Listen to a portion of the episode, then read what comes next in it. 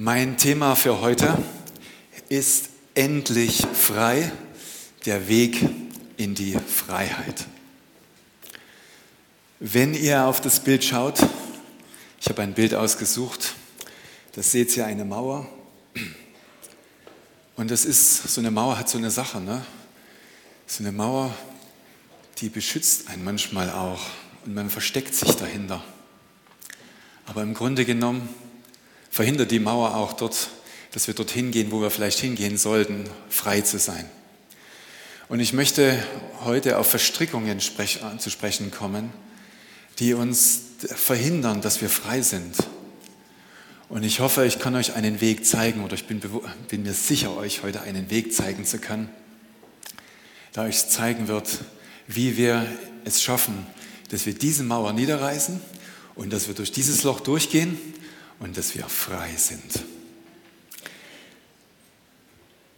Mein erstes Beispiel, was ich heute, äh, was ich heute äh, euch mitbringe. Ich saß heute Morgen am Frühstückstisch und das war recht lustig. Ich schaue zu so einem Nutella-Glas, das ist jetzt die Nutella-Werbung. Äh, da steht da drauf, 500 Gramm ist gleich 33 mal 15 Gramm. Und dann denke ich mir, so ein Blödsinn. 3 mal 15 ist 45, das kann nie eine runde Zahl ergeben. Da sage ich das so zu meiner Frau, was ist da für ein Blödsinn draufsteht, die armen Kinder. Und meine Frau dann, ja, das solltest du mal hinschreiben. Und ich denke mir, mein Gott, jetzt wenn ich da noch so eine Welle lostrete und da hinschreibe, kann ja gar nicht, was, wo ist jetzt, wo fängt das an, wo geht das, wo hört das auf? Und dann sagt meine kleine Tochter, aber Papa, das ist gar kein Ist-Gleichzeichen. Das ist ein Ist-Gleich mit solcher einer Welle. Was musste ich feststellen? Meine Augen sind nicht mehr so gut wie früher. Und es ist nicht immer gut, gleich aus allem eine Welle zu schlagen. Was ich daraus gelernt habe, ist, es fängt manchmal ziemlich klein an mit dem Ist-Gleichzeichen, was gar kein Ist-Gleich ist, was wir für ein Ist-Gleich halten und wo andere sagen, hey, hey, watch it, it's, ist es nicht. Meine andere Frage, hat jemand schon mal einen Konflikt mit einem Gesetz gehabt? Da gehen aber schnell die Arme hoch. Ich rufe mal Flensburg auf. Schauen wir mal, wie viele Hände dann hochgehen. Mir ist vor kurzer Zeit was passiert. Ruft mich meine Tochter an. Ich bin in der Schule, meine Tasche weg, alles weg, keine Ahnung, Portemonnaie, Handy äh, bitte hilf mir, hol mich ab. Ich arbeite zu Hause. Denke mir, okay, nicht nur kochen, sondern auch noch abholen. Ich springe ins Auto, fahre los, fahre von hier nach Kirchheim gleich über diesen schlichten Weg hier, der hier durchführt. Und wie manche wissen, da gibt es so eine kurze Stelle, da ist nicht nur nicht 30, sondern 10 km/h. Danach ist Ortsende und dann geht es mit 30 weiter. Da hinten ist überhaupt nichts. Gerade Straße, keiner, keine Menschenseele unterwegs. Ich denke, jetzt muss ich meine Tochter abholen. Mein, das Zeug steht auf dem Herd, keine Ahnung, ich muss jetzt dahin. Wirklich, ich fange an, auf das Gas zu treten. Auf einmal kriege ich einen Flash. Ich sage, was war das? Mich muss jemand geblitzt haben schaue ich in den Rückspiegel, steht doch tatsächlich mitten im Gebüsch so ein kleiner Pickup und hat mich geblitzt. Ich dachte, das kann nicht wahr sein. Ich düse zu meiner Tochter, hole meine Tochter. So weit, so gut. Fahr wieder zurück. Wer steht noch da? Der Pickup. Und ich sage mir, jetzt reicht's mir. Halte ich an, steige aus gehe hin, baue mich auf, plustere mich auf, mach erst mal ein Foto. Sup. Weil der stande, wo man mit Sicherheit nicht stehen darf, dachte ich mir, das reicht mir noch nicht. Jetzt möchte ich wissen, wer da drin sitzt. Mache ich da die Tür auf, kommt einer raus, plustert sich auch auf. Und ich sage, was machen Sie denn da? Das geht Sie gar nichts an. Ich sage, so, Sie machen von mir ein Foto, das geht mir schon was an. Und dann gehen wir so ein bisschen hin und her und ich merke, na, irgendwie bringt es das jetzt auch nicht. Ich steige in mein Auto ein, fahre weiter. Es dauert nicht lange, kriege ich einen Anruf von meiner Schwiegermutter. unser Auto ist nämlich auf meine Schwiegermutter angemeldet. Du, ich habe da einen Brief gekriegt. Ich sage, ja, da war so eine, so eine Kleinigkeit und so. Ja, ja, ist schon okay. Ich glaube, ich habe die beste Schwiegermama, die es überhaupt gibt. Sie hat mir nie gesagt, was dann wirklich in dem Brief stand. Und sie hat mir auch nie gesagt, was ich zahlen muss, sondern sie hat für mich gezahlt. Also Schwiegermama, falls du mich jemals hörst in dieser Predigt, du bist die Beste.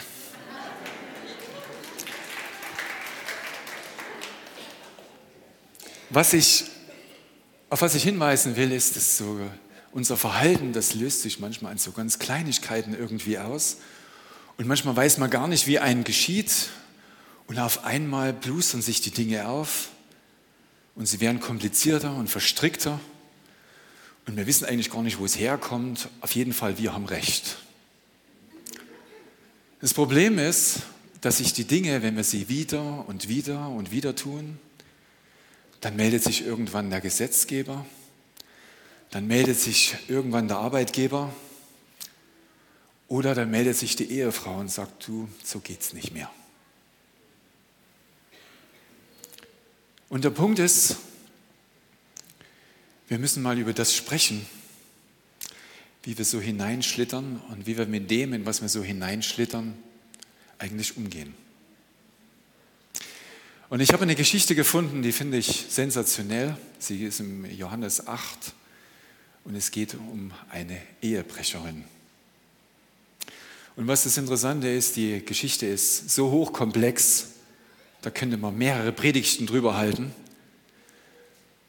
Aber sie zeigt auf geniale Weise, wie wir eigentlich mit solchen Verstrickungen umgehen sollen und wie wir aus solchen Verstrickungen auch herauskommen. Und die Geschichte, die ich euch heute vorlesen möchte, ist wie gesagt Johannes 8. Und falls du mit Jesus und der Bibel noch nichts anfangen kannst, dann kann ich das sagen, entspann dich mal, hör einfach mal zu und schau mal, was passiert. Und ich bin davon überzeugt, auch du wirst was mitnehmen, was dich verändern wird. Johannes 8, äh, 2 bis 11 ist das, was ich mit euch durchgehen werde. Und an einem bestimmten Punkt euch dann drei Schritte nennen werde, wie wir wie uns Jesus das gezeigt hat, wie wir da einfach wieder rauskommen. Die Geschichte fängt damit an, Johannes 2, frühmorgens aber kam er, also in dem Fall Jesus, wieder in den Tempel und alles Volk kam zu ihm und er setzte sich und lehrte sie.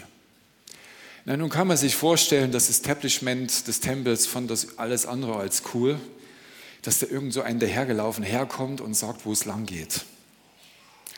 Und gleich im nächsten Satz lesen wir dann auch, die Schriftgelehrten und die Pharisäer aber bringen, äh, bringen eine Frau, die beim Ehebruch ergriffen worden war, und stellten sie in die Mitte und sagen zu ihm, Lehrer, diese Frau ist auf frischer Tat beim Ehebruch ergriffen worden. In dem Gesetz aber hat Mose uns geboten, solche zu steinigen. Du nun, was sagst du? Ich glaube, schlimmer kann so eine Situation gar nicht sein. Wenn man sich die Player mal anschaut und die, die Eckpunkte in dieser Geschichte, da haben wir auf der einen Seite die Pharisäer, denen es ist, wie es auch in der Geschichte auch äh, noch heißt, überhaupt nicht um die Frau geht. Denen geht es einfach nur darum zu sagen, wir hatten hier das Sagen in diesem Tempel. Bist du es, Jesus? Hast du hier Recht? Oder ist es nicht so, dass wir das Recht gepachtet haben? Weil Moses sagt ja, das ist das eine. Das andere, was zwischen ihnen und dieser Frau steht und was sie sich sozusagen als Standarte nehmen, ist das Gesetz. Ich möchte jetzt gar nicht auf die Rolle des Gesetzes eingehen, aber man kann mal so viel sagen. Unser Miteinander müssen wir einfach regeln, unabhängig davon, was, um was es jetzt in diesem Gesetz geht. Ganz schnell wird jeder verstehen, wenn er zu Hause ist und sein Nachbar oben eine Party macht, dann freuen wir uns für den Nachbar, aber für uns selber nicht unbedingt. Will sagen, was die Freiheit des einen ist, ist sehr schnell die Last des anderen. Und unser Miteinander müssen wir irgendwie regeln. Okay? Das Problem ist allerdings, wie wir damit umgehen. Dass wir es regeln wollen, ist gar nicht der Punkt, aber wie wir damit umgehen, das ist ein großer entscheidender Punkt. Und die, das Prinzip, nach dem wir auch heute handeln, und ich war bedauerlicherweise diese Woche auch in der Gerichtsverhandlung, ist Übertretung ist gleich Strafe. In dem Fall ist die Strafe Steinigung, das ist nicht zwangsläufig die Todesstrafe, gute Nachricht. Aber ganz ehrlich, äh, ich möchte es nicht ausprobieren. Es ist eines der Höchststrafen, die einem da passieren kann. Und das ist so, wie man mit Menschen umgeht, die ein Gesetz übertreten haben. Und zum anderen ist da eine Frau. Und ich möchte eigentlich die Aufmerksamkeit auf diese Frau lenken, die da mittendrin steht in ihren Wünschen, in ihren Sehnsüchten, die sich in irgendeiner Weise irgendetwas erhofft hat. Wir wollen jetzt mal nicht unterstellen, dass die Pharisäer sie versucht haben oder irgend eine Falle gestellt haben, weil es ist schon fraglich, wieso die Pharisäer auf einmal wussten, dass da was ist und wieso sie sie da einfach in die Mitte schleppen konnten. Gehen wir mal einfach davon aus, dass dieser Frau einfach es wichtig war, mit diesem Mann zusammen zu sein. Und da gibt es nicht nur die Frau, und da wird es nämlich interessanter, da gibt es noch einen Mann. Und weil es Ehebruch ist, gibt es auch noch irgendwo einen Ehepartner. Entweder hatte die Frau noch einen Ehepartner oder der Mann hatte noch einen Ehepartner oder die beide hatten noch einen Ehepartner. Alles ziemlich vertrackt. Und die Frage ist, wie geht Jesus damit um? Ziemlich spannende Frage. Und ich nehme mal an, ihr wollt es auch wissen wie wir jetzt damit umgehen.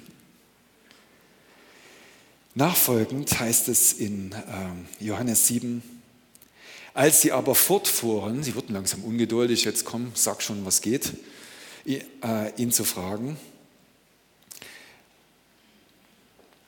richtete er sich auf und äh, richtete sie auf und sprach zu ihnen, wer von euch ohne Sünde ist, werfe als erster einen Stein auf sie. Das ist schon recht interessant. Das Gesetz offenbart etwas. Paulus kritisiert das auch. Es offenbart die Sünde. Wir können sicherlich fragen, was ist denn die Sünde? Und ich kann mir vorstellen, dass wenn jemand nie in einem Gottesdienst ist und vielleicht so den, den Religionsunterricht aus der Schule mit hat, mitgenommen hat, der wird dann sagen, Sünde, um Gottes Willen, das ist irgendwie sowas mit Kirche und Gott und damit habe ich nichts zu tun. Das geht mir eigentlich ziemlich auf den Wecker. Das biblische Verständnis von Sünde ist, stellt einfach nur das verfehlte Verhalten miteinander, aber auch zu einem selbst und hinsichtlich Gott in Frage. Da wird irgendwo das Ziel verfehlt. Das Interesse von Gott ist, dass wir aufrichtig, ehrlich und liebevoll miteinander umgehen. Und wenn wir das nicht tun, dann tun wir nicht nur uns Schaden an, sondern wir richten auch anderen Schaden an. Und das beschäftigt auch Gott. Das heißt, wenn wir heute mit von Sünde reden, dann reden wir von dem, wo wir uns verfehlen gegenüber uns selbst, anderen und gegenüber Gott. Was auch interessant ist, es fällt uns irgendwie immer leicht, die Schuld bei dem anderen zu suchen. Ich sehe das immer bei meinen Kindern. Kommen sie dann mit einer Schularbeit wieder nach Hause zurück. Die Note passt nicht so ganz. Und dann fragt man ja, und was war jetzt? Ja, die Lehrerin, der ist so eine blöde Aufgabe gestellt die hat uns überhaupt nicht gesagt, dass das drankommt.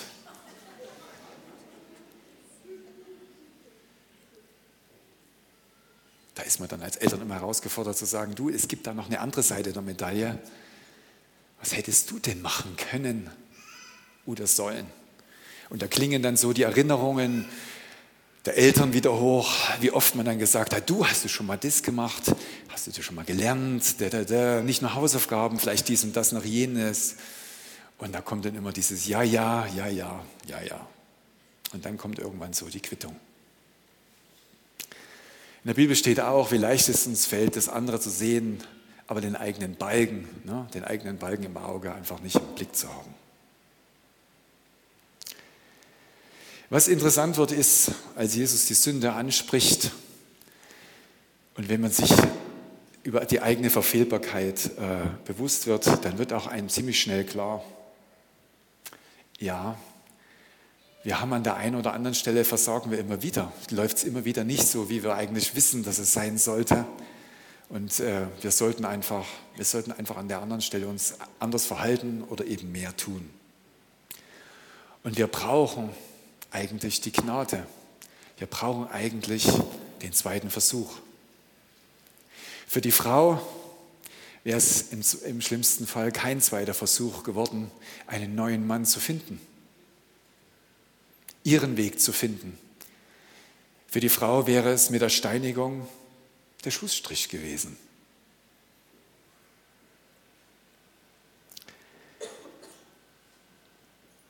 Was wir halt lernen, ist, dass mit der Sünde und dem Gesetz die Strafe verbunden ist. Und Jesus uns die Frage stellt, ob die Strafe die richtige Antwort ist für unser Leben. Was dann passiert im Vers 9 ist, als sie aber dies hörten, gingen sie nacheinander hinaus, angefangen von den Ältesten, und er wurde allein gelassen mit der Frau, die in der Mitte stand.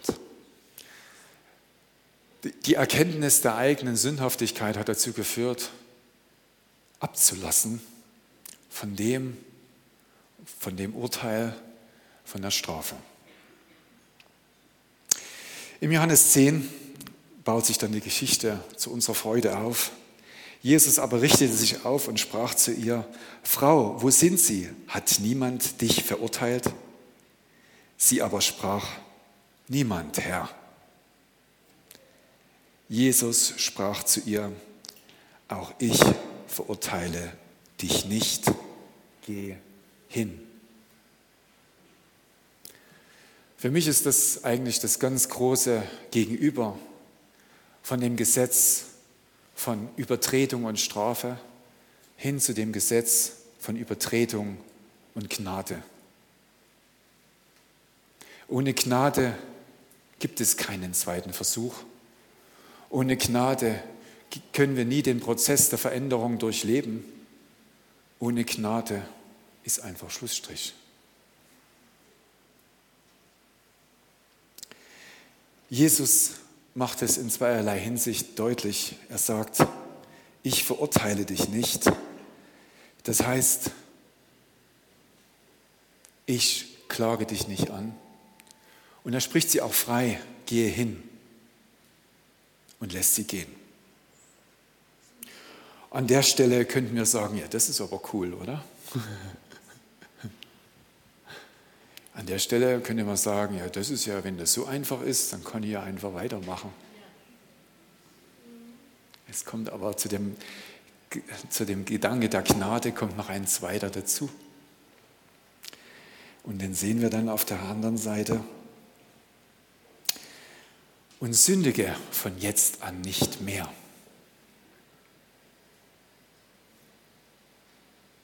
Irgendwie spielt das Fehlverhalten der Frau doch eine Rolle.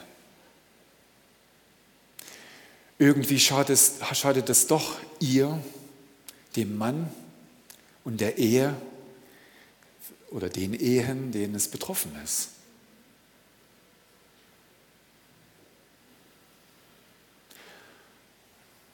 Und damit kommen wir auf einen entscheidenden Punkt. Wenn Jesus sagt, sündige nicht mehr und fügt danach auch nichts mehr an, dann können wir irgendwie davon ausgehen, dass entweder die Frau wusste, worum es geht, und wir haben guten Anlass, das zu wissen, ich komme an dem Punkt noch drauf, oder sie hat eine Möglichkeit, es zu erfahren. Alles andere wäre unverantwortlich, jemandem zu sagen, sündige nicht mehr, und er würde es einfach gar nicht verstehen, von was überhaupt Jesus spricht. Die Frage ist, in welchen Verstrickungen bist du? Und was sagen diese Verstrickungen über dich? Und was will dir Gott eigentlich in dieser Situation dir ganz persönlich sagen? Was ich jetzt machen möchte, ist die Frage, jetzt sündige nicht mehr, wie wir da herauskommen. Jetzt kommt sozusagen die frohe Botschaft. Die erste Teil der frohen Botschaft ist, Gnade ist da. Aber die zweite Frage ist, wie gehen wir damit um, mit dieser Gnade? Und ich habe drei Schritte herausgezogen, die euch helfen sollen, äh, in solchen Situationen einfach die Mauer niederzureißen und durch das Loch hinauszutreten. Und der erste Schritt lautet, lass los, was die anderen betrifft. Jesus hat auf geniale Weise den ganzen Lärm, der um sie herum ist, einfach abgeschalten. Er hat die, die, sie anklagen, einfach dort den Mund verboten und hat Ruhe geschaffen, damit das, worum es eigentlich geht, angesprochen werden kann. Und das, was ich euch empfehle, ist selbst auch abzulassen von den anderen. Ich habe selber eine Geschichte mit meinem eigenen Vater, der die Fehler bei den anderen so sieht, dass es ihn immer mehr und immer mehr nach unten zieht. Und er es nicht schafft, loszulassen und über sich nachzudenken. Ich weiß noch, als ich eben da lang gefahren bin mit dem Auto, wie sehr ich mich aufgeplustert habe und aufgeregt habe, wie blöd es doch ist, dass der da steht und mich da einfach abknipst. Am Ende bin es ich gewesen, der wusste, dass da 30 ist und der da schneller gefahren ist. Und über den Teil müssen wir einfach reden.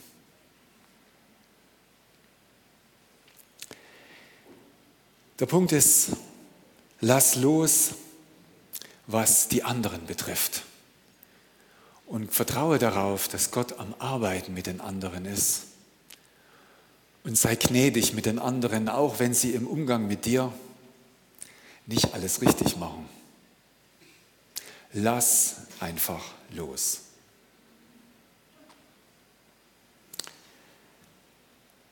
Und dann kommen wir zum zweiten Punkt.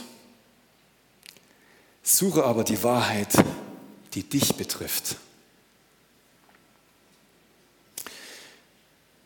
Wenn ich da langfahre mit dem Auto und dann feststelle, ich bin zu schnell gefahren, dann stellt sich für mich natürlich die Frage, was treibt mich eigentlich dazu, das zu tun?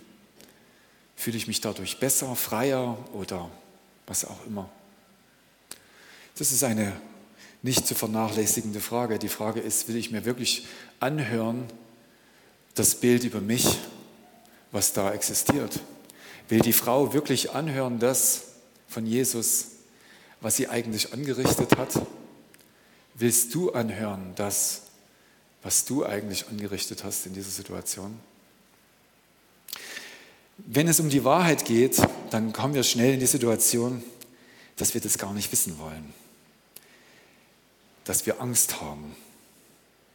Der Punkt ist aber, egal was wir tun, ob wir uns öffnen oder verschlossen einfach in diesem Weg weitergehen, es hat seine Konsequenz. So oder so. Ob wir uns offen dazu bekennen und uns verändern, das wird uns etwas kosten. Oder ob wir dabei bleiben und weiter so handeln, das wird uns auch etwas kosten und auch andere etwas kosten. Der erste Punkt, den ich da ansprechen will beim Suche die Wahrheit ist, hab keine Angst. Jesus sagt in Matthäus 11, 28, Kommt her zu mir, alle ihr mühseligen und beladenen, und ich werde euch Ruhe geben. Lernt von mir, denn ich bin sanftmütig und von Herzen demütig und ihr werdet Ruhe finden für eure Seelen. Denn mein Joch ist sanft und meine Last ist leicht. Der Punkt ist, egal welchen Weg wir gehen, es wird uns was kosten und was uns Jesus sagt, öffne dich, suche du meine Wahrheit, lern du von mir. Meine Last ist leicht. Und das ist was, was mir ins Herz geschrieben ist. Es gibt wirklich keinen Grund, ängstlich zu sein. Denn wenn Gott an uns arbeitet, dann ist es nicht das Problem, sondern die Lösung. Okay? Es ist die Lösung. Es gibt keinen Grund, ängstlich zu sein, sondern habt den Mut und sucht die Wahrheit. Es ist die Frage, wo wir die Wahrheit finden. Paulus macht es in, äh, in, äh, im Römerbrief 2 ganz deutlich. Sie, die, also wenn du nichts mit Jesus und im Neuen Testament im Sinn hast, sie, die, die das Gesetz nicht haben, die wir auch keine Ahnung haben, wie vielleicht das Miteinander sein soll, sagt er. Das Gewerk des Gesetzes ist ihnen aber in das Herz geschrieben, indem er Gewissen ihr Zeugnis gibt und ihre Gedanken sich untereinander anklagen oder auch entschuldigen. Paulus ist davon überzeugt, dass das Gewissen, was in uns ist, uns immer wieder ermahnt, zu sagen, hey, komm herunter, schau dir das nochmal an, lass mal los, geh mal das, tu mal dies, mach mal jenes. Natürlich ist es so, dass dieses Gewissen auch von unserer Kultur geprägt ist. Und das, was gestern noch falsch war, ist morgen richtig. Und leider leidet unser Gewissen da auch darunter, dass wir durch unsere Kultur unser Gewissen auch verbiegen. Aber es ist und bleibt, wie Paulus sagt, dass unser Gewissen uns eine Richtschnur ist in unserem Leben und dass das ein guter, guter allererster Punkt ist, um da mal hineinzuhören, wie wir uns miteinander bewegen sollten. Und weil aber das Gewissen nicht allein ausreichend ist, sind wir darauf auf, aufgerufen, nach der Wahrheit auch anders zu suchen. Nicht nur die, die wir in uns haben und tragen, sondern auch die, die Jesus uns gegeben hat. Jesus schreibt in Johannes 8, 31, wenn ihr in meinem Wort bleibt, werdet ihr die Wahrheit erkennen und die Wahrheit wird euch frei machen.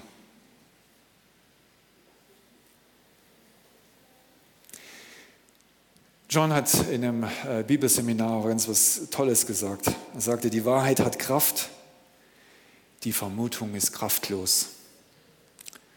Wenn wir uns aufmachen zu verstehen, was Gott eigentlich uns wirklich sagen will, und wenn wir diese Wahrheit nicht nur akzeptieren, sondern in unserem Herzen auch verstehen, dann wird sie uns frei machen, den Weg zu gehen, den Gott eigentlich für uns bestimmt hat. Und wir werden frei sein. Für die Ehebrecherin ist es ganz einfach. Sie musste wissen, sie ist im jüdischen Kontext groß, gewesen, groß geworden und sie hat mit Sicherheit von den zehn Geboten Mose gehört in irgendeiner Form zu irgendeinem Zeitpunkt. Und eins, äh, was wir in den Geboten finden, ist, Fische nicht in fremden Teichen, wie ich das genannt habe. Faktisch steht im 2. Mose 20, du sollst nicht begehren die Frau deines Nächsten, noch seinen Knecht, noch seine Magd, weder sein Rind, noch sein Esel, noch irgendetwas, was deinem Nächsten gehört. Der Punkt ist, oft mischen wir uns in andere Leute Business ein, was uns eigentlich überhaupt nichts angeht. Es ist zwar verständlich, dass wir das gerne hätten, die ein oder andere Person oder den Reichtum oder was auch immer. Aber Gott sagt, nein, das kläre ich mit ihm. Das ist nicht deine Aufgabe, das zu klären. Misch dich da nicht ein. Und wenn das immer noch nicht reicht, weiter oben gibt es noch ein anderes Gebot, was für die Frau mit Sicherheit dann auf den Punkt zutreffend war. Du sollst nicht Ehe brechen. Offensichtlich macht Ehebruch etwas kaputt in den Personen, die daran beteiligt sind, aber auch in denen, die davon betroffen sind. Und das sind mit Sicherheit die Kinder, die Verwandten, all die Streitigkeiten und alles, was daraus resultiert. Offensichtlich hat Ehebruch eine Konsequenz. Wichtig ist, und das, das möchte ich wirklich an der Stelle sagen, die Wahrheit ist das, was wir erkennen müssen, damit wir nach vorne gehen können. Das Problem ist nur, dass die Wahrheit alleine genau dazu führen kann, was die Pharisäer gemacht haben. Dass sie zwar glauben, die Wahrheit erkannt zu haben und dann aber meinen, nach dem Buchstaben auch entsprechend töten zu müssen. In, in 2. Korinther 3 steht dann, der Buchstabe tötet, der Geist macht aber lebendig. Es geht nicht nur darum, dass wir verstehen, dass da steht, du sollst nicht Ehe brechen, sondern wir sollten das Herzensanliegen darunter verstehen, was eigentlich damit gemeint ist, was eigentlich die Auswirkung ist und dass sich das alles überhaupt, überhaupt nicht lohnt, Das ist eigentlich das, was wir verstehen sollten. Und die Frage ist nicht, ob wir das durch Strafe begegnen, sondern wie wir der Frau helfen können, ihren Weg zu finden. Auch dem Mann zu helfen, der sich offensichtlich darauf eingelassen hat. Oder die Frau, die sich darauf eingelassen hat. Wir wissen ja gar nicht, in welche Richtung dieses, dieses Miteinander äh, losgegangen ist. Die Strafe ist nicht die Lösung, sondern die Hilfe ist die Lösung. Die Hilfe, einen neuen Weg zu finden, sowohl für den Mann als auch die Frau, für die Ehen, das ist der eigentliche Punkt. Und das finden wir nur, wenn wir seinen Geist suchen. Sein Herz wirklich suchen in dem, was er uns geschrieben gegeben hat. Was der Geist dazu führt, ist, dass wir in allen weich bleiben. Und was ich sage, Wahrheit und Gnade muss Hand in Hand gehen. Wenn wir Verfehlungen erkennen, dann ist es mit Sicherheit richtig, sie anzusprechen, in Wahrheit und Wahrhaftigkeit, aber dass wir in allem mit Gnade miteinander umgehen müssen, egal auf welcher Seite wir stehen. Das war der, die Lösung, die Jesus gebracht hat und hat gesagt, wer sündigte, wer sündigt, werfe den ersten Stein. Wir können nicht die Steine werfen sondern wir brauchen die Gnade und die Gnade macht uns frei und die Freiheit sollen wir nutzen und die Wahrheit erkennen. Und das führt mich zum letzten Punkt, Schritt drei. Und handle danach. Es macht ja alles gar keinen Sinn, wenn wir wissen, wo, der, wo das Thermometer steht und es hat keine Konsequenz. Ich kenne das bei meinen Kindern. Es hat null Grad meine Tochter kommt in Sommerkleidung zum Frühstückstisch und ich sage mir, das sieht hübsch aus, ah, aber ich glaube nicht, dass es das für heute ist. Zu wissen, was wahr und richtig ist, hilft uns nur bedingt. Das fängt erst richtig an, wenn wir es anfangen zu tun. Und da haben wir sicherlich dann die nächste Hürde zu überwinden, neben der Angst, die Wahrheit zu erkennen, noch die Angst, es auch dann wirklich zu tun, dazu zu stehen und das Ganze durchzuziehen. In Jakobus 1.25 finden wir eine ganz tolle Stelle, die da heißt, wer aber in das vollkommene Gesetz der Freiheit hineingeschaut hat, und es ist das Gesetz der Gnade und Wahrheit, und ein Täter des Werkes ist, und jetzt kommt es, der wird in seinem Tun glückselig sein. Ich sage euch, die Freiheit alleine ist es gar nicht. Die Freiheit zu haben, zu gehen und in dem Gehen glücklich zu sein, das ist eigentlich das, was wir uns wirklich wünschen. Und das ist das, was Gott sich für uns alle wünscht. Und wenn du mich fragst, was heißt denn glücklich sein? dann gibt es unzählige Stellen und Verheißungen, wo Gott sagt, was glücklich sein heißt. Und ich habe heute noch eine Stelle rausgezogen aus dem äh, dritten Mose, Segen und Fluch, die mir einfach viel äh, Mut gegeben hat oder viel Zuversicht. Das heißt es im dritten Mose, ich bin der Herr, wenn ihr in meinen Ordnungen lebt und meine Gebote haltet und sie tut, dann werde ich die Regengüsse geben zu ihrer Zeit. Und das Land wird seinen Ertrag geben. Und die Bäume des Feldes werden ihre Frucht geben. Und die Drechtzeit wird bei euch bis zur Weinlese reichen. Und die Weinlese wird bis zur Saatzeit reichen. Und ihr werdet euer Brot essen bis zur Sättigung und ihr werdet sicher in eurem Land wohnen. Das ist das, was uns verheißen ist, wenn wir durch dieses Loch durchgehen. Wenn wir das niederreißen, was uns zurückhält, wenn wir die Wahrheit erkennen und nutzen, die Gnade nutzen und durch dieses Loch hindurchgehen. Das ist das, was uns verheißen ist. Und das sollte uns jeden Mut geben, diesen Schritt zu gehen. Kurzum, was ich sagen möchte zu meinem letzten Punkt, das Fazit. Lass los, was die anderen betrifft Suche die Wahrheit, die dich betrifft und handle danach. Und du wirst die Freiheit erleben. Amen. Amen.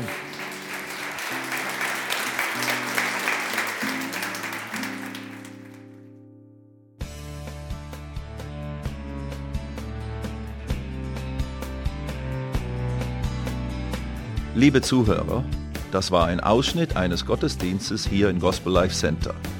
Auf unserer Website www.gospellifecenter.de können Sie die Notizen für diese und andere Predigten nachlesen und sich über die Arbeit von Gospel Life Center informieren.